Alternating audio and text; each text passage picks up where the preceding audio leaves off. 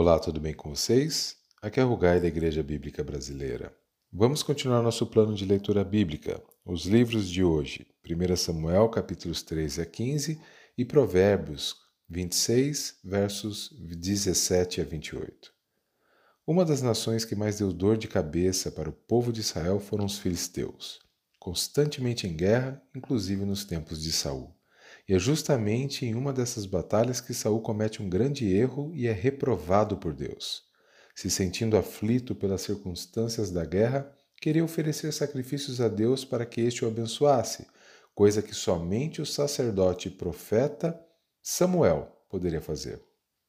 Além desse erro, Saul cometeu outras falhas, em sua ânsia em governar, em vencer, em tentar fazer as coisas na sua própria força.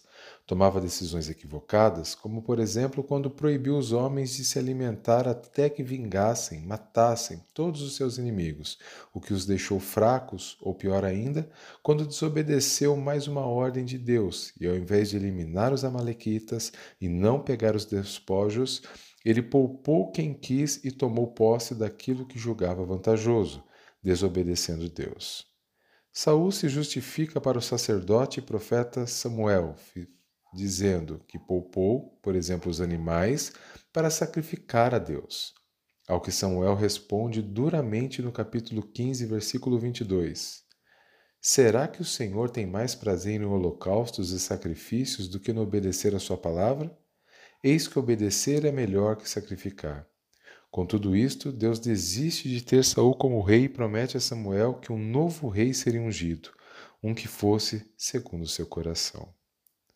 Desta história de Saul, o que me chama a atenção é que Saul iniciou seu reinado com muita humildade, se sentindo pequeno, incapaz e dependente de Deus. Mas pouco tempo depois tentou fazer as coisas do seu jeito e na sua força.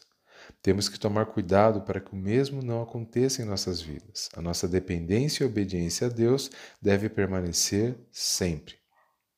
Já em Provérbios 26, aprendemos que não devemos nos meter na conversa dos outros, aprendemos que enganar as pessoas, ainda que por brincadeira, é tolice, não devemos incentivar as contendas, mas sim ser pacificadores. Aprendemos que não devemos ser falsos e, por fim, nos alerta que, se deixarmos armadilhas para as pessoas, pode ocorrer de nós mesmos cairmos nestas armadilhas. Vamos orar? Senhor, nós queremos te agradecer por mais essa semana, Senhor, que começa, mais essa semana, Pai, que temos e que precisamos e que dependemos de Ti.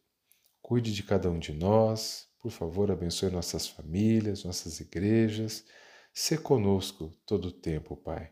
Vem nos abençoar em todas as coisas, vem cuidar de nós, vem nos trazer entendimento da tua palavra. Como foi aprendido através do exemplo negativo de Saul, que possamos é, temer ao Senhor, que possamos sempre confiar no Senhor, na tua força, na tua graça e não nos precipitar com as nossas atitudes. Muito obrigado por cada pessoa que tem ouvido, que tem estudado a Bíblia Sagrada. Que cada um deles possa ser edificado e ter suas vidas transformadas mais e mais, em nome de Jesus. Amém. Uma semana abençoada para todos vocês. Forte abraço.